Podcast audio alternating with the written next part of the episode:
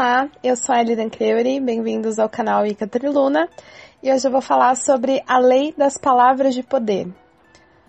É, o que, que, é isso? Né? Então, a gente acredita que na Wicca tem. É, existem, não só na Wicca, né, gente? Vou falar de alguns exemplos depois que são da vida, né? Mas existem palavras que conseguem alterar a realidade das coisas, porque são palavras de poder.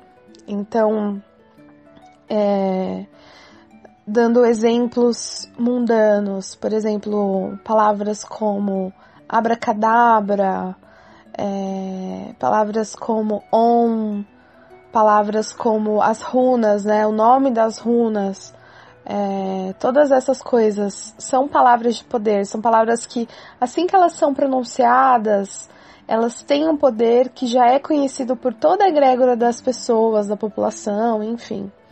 E elas são palavras de poder. Então, por exemplo, coisas mais mundanas: papa, é, doutor, professor. Professor nem tanto, né? Doutor, é, presidente, papa, rei, rainha. Essas palavras são palavras que evocam uma egrégora de poder e essas palavras ditas, elas têm poder, certo?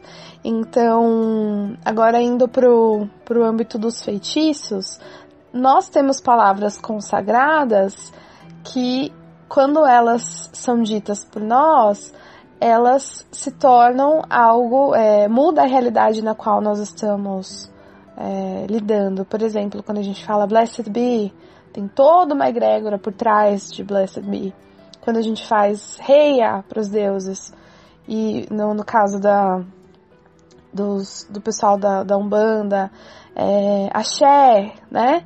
É, tem toda uma, uma força para eles, essas palavras pronunciadas, certo? E então, essa é a lei das palavras de poder é, indo para o âmbito dos feitiços, quando a gente, por exemplo, consagra certas palavras para ser palavras de sigilos, essas palavras de sigilos também são palavras de poder. Então, esses sigilos que nós criamos, por exemplo, tem pessoas que criam palavras, sigilos, para entrar em alfa, para entrar em estado meditativo. Eu criei um sinal, eu não criei uma palavra mas eu acredito que deve ter pessoas que criam palavras para entrar em alfa, para facilitar todo esse processo, para ser uma coisa sistemática, automática.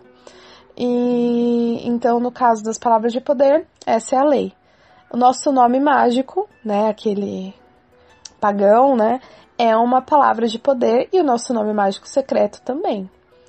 Quando a gente coloca nome nos nossos objetos mágicos, eles também são palavras de poder pra gente, porque eles são pra gente e para as pessoas envolvidas nessa egregora mágica. Então, quando a gente fala caldeirão, vassoura, atame, todas essas coisas são palavras de poder para quem está envolvido nesse âmbito de, dessa, de, dessa sociedade mágica. E, e, é isso, essa é a lei da, das palavras de poder. Resumindo, uma palavra para uma pessoa sábia já é suficiente.